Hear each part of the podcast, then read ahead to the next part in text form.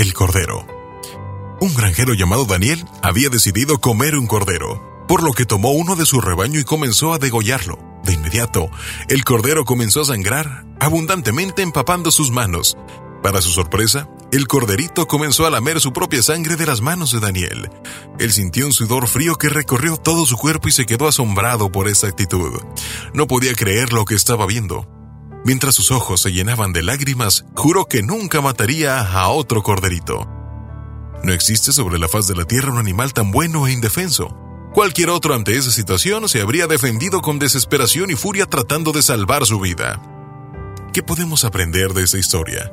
El cordero mansamente entrega su vida a su verdugo y lo lame en lugar de morderlo. Si tú fueras el protagonista de esta historia ante la reacción del corderito, ¿qué sentirías? ¿Qué harías?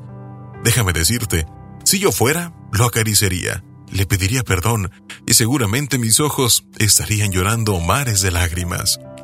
Si la actitud del animal nos puede llegar a conmover tan profundamente, ¿cuánto más debería conmovernos el sacrificio de aquel cordero? el sacrificio de Dios.